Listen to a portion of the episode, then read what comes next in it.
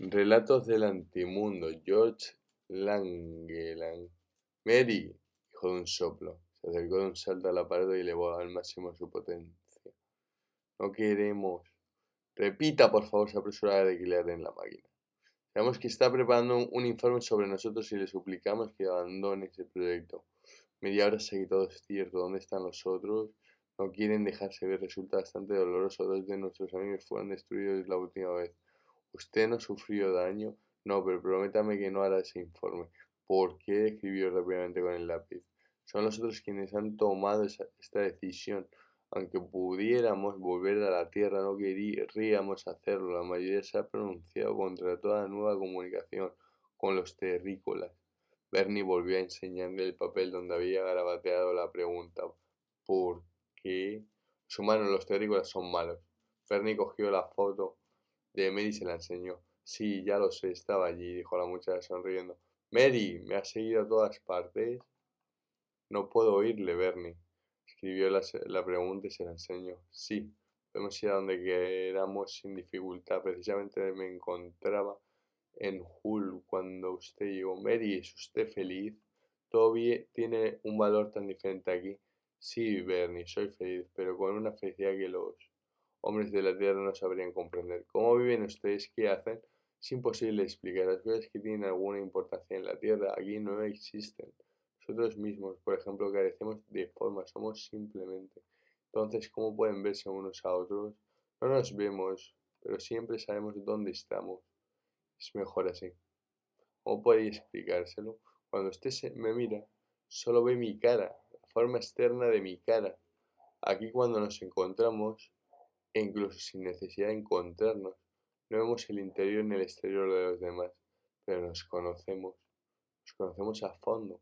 Quiero decir que si nuestro conocimiento de los demás pudiera transformarse en imágenes, sería como si usted pudiera ver a alguien desde todas las posiciones, comprendida interior al mismo tiempo. Pueden leer en el pensamiento ajeno. No, no quería decir eso. No podemos leer el pensamiento, lo conocemos simplemente. Entonces, ¿cómo se comunican entre ustedes? Jamás tenemos necesidad de comunicarnos. Sabemos, pero es inútil, no podría comprenderlo. Tal vez si lo intento. De acuerdo, Bernie. Pero no creo que adelantemos nada. Pueden vernos y conocer nuestros pensamientos de la misma forma, no porque los terrícolas solo tienen tres dimensiones pero podemos pasearnos entre ustedes y observarles y escucharles. ¿Por qué no me oye usted ahora?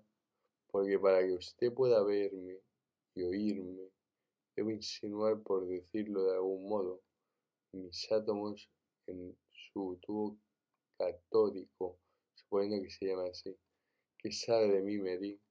Creo que todo, Bernie. Yo mucho tiempo junto a usted especialmente desde que visitó a mi tía Jul. Bernie enrojeció, tuvo un instante de vacilación y por fin tecleó. ¿Sabe también que la amo? Sí, Bernie. Tal vez lo supe antes que usted. ¿Puede adivinar el porvenir?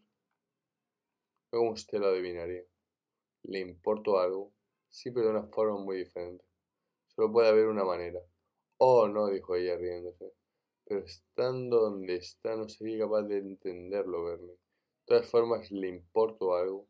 Sí, para ser justa según sus, sus criterios, creo que yo también le quiero, Bernie. Me gustaría poder reunirme con usted ahí. Yo carecería de sentido, Bernie. Seguro que es imposible ser algo desprovisto según su punto de vista de realidad material pero me estoy entreteniendo más de la cuenta y debo marcharme. Es tarde, aquí no tenemos conciencia del tiempo. Bernie sintió con la cabeza y le enseñó el reloj. Oh, buenas noches, Bernie, está pronto. Le envió un beso y se deslizó fuera de la pantalla que continuó parpadeando sin imagen alguna. Del aparato no salía ya el menor ruido.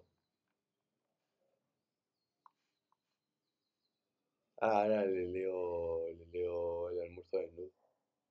Ah, leo el almuerzo.